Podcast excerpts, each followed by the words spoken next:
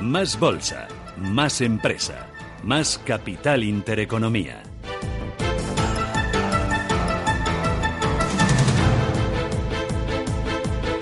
Mercado español que ha despertado con ganancias. Vamos a intentar comprender cómo se presenta este segundo semestre del año. Antonio Castelo, ¿qué tal? Buenos días. Hola Susana, buenos días. Antonio Castelo y Broker.es. ¿El segundo semestre va a ser mejor que el primero? Bueno, el primero la verdad es que ha sido bastante bueno, porque mm. aunque nos deja un poco el mal sabor de boca del mes de junio, que ha dejado promedio de bajadas en los índices europeos en el entorno del 4%, pues lo que hay que ver es que el IBEX eh, ha terminado con una subida de, del 11,5%, ¿no? Que, que, bueno, la verdad es que no ha estado eh, nada mal, ¿no?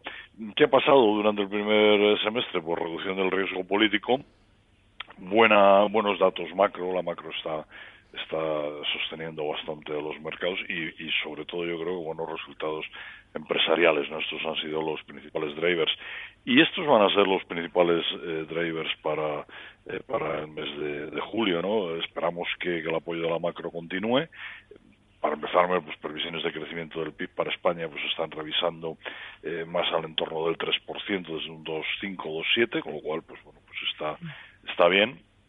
Eh, eh, hoy vamos a ver qué nos dicen los datos de PMI. Acaba de salir ahora mismo el PMI de España, 54,7, un pelín por debajo de los 55,7 eh, que se esperaba, pero claramente por encima de, del indicador 50, ¿no? que es, digamos, el, que, que, el que hay que fijarse. Eh, por lo tanto, la macro, pues yo creo que bien. Otra cosa que yo creo va a ser muy importante que nos tendremos que fijar es ver si el Banco Central Europeo va a fijar por fin pues una estrategia clara ¿no? en cuanto a la reducción de estímulos. Porque yo creo que también esto que te decía antes que hemos visto en los últimos días de junio, pues se corresponde con ese último discurso un poco es raro de, de, Draghi, no ni sí ni no, sino todo lo contrario. Eh, em, esto, eh, bueno, pues eh, ha aumentado eh, bruscamente las rentabilidades de la deuda y sobre todo ha generado mucha volatilidad en la renta variable. Entonces, a ver qué pasa con el Banco Central Europeo.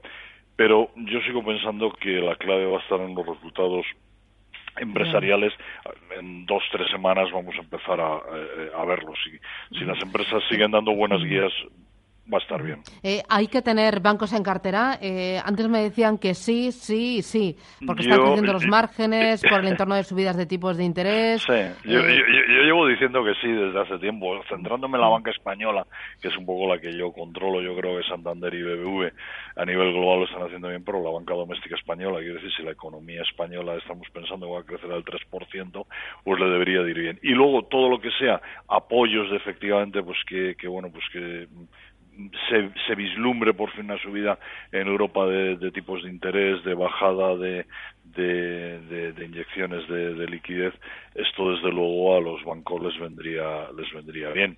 Quizás o sea, del entorno de los bancos domésticos, pues tenemos claramente eh, bien que CaixaBank, eh, Banco Sabadell, Bank Inter, eh, por supuesto Bankia, eh, eh, quizás un poco más complicado, pues eh, Liberbank eh, y Unicaja, ¿no? que son, eh, son bancos digamos, están muy, muy, muy centrados en el negocio típico de la banca y si no tenemos tipos de interés que suban un poquito, los márgenes se van a seguir estrechos. ¿no? Pero en general yo creo que sí que hay que estar en bancos. Ya, eh, hay que estar también en valores ligados a las materias primas, un Arcelor, un Acerinox.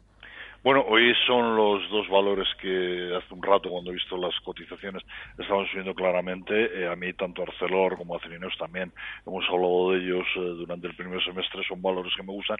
E incluso me he atrevido a decir que deberíamos de haber aprovechado los recortes que han tenido. Sea, Arcelor no ha tenido un buen primer semestre, Acerinos quizás tampoco.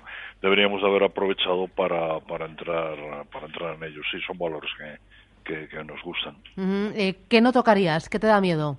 Pensando en el segundo semestre. Eh, ¿Qué no tocaría? Eh, buena, buena pregunta. Yo creo que la bolsa sigue teniendo eh, margen de subida. Eh, va a haber rotación de sectores, por lo tanto, no podemos decir ahora mismo en este momento, en el entorno macro que estamos, no podemos decir, pues mira, hay un sector peor que otro. Yo creo que lo que va a haber que hacer es estar pendiente de, cómo evoluciona y, ver que en el segundo semestre probablemente vamos a seguir teniendo esa rotación, esa misma rotación de sectores que hemos tenido en el, en el primer eh, trimestre. Me gusta todo el mercado en general. Ya, eh, ¿te preocupa la subida del euro? Eh, ¿A cuánto más puede subir frente al dólar? Eh, vamos a ver, eh, la subida del euro sería un factor que efectivamente pues podría perjudicar eh, a, empresas eh, claramente exportadoras.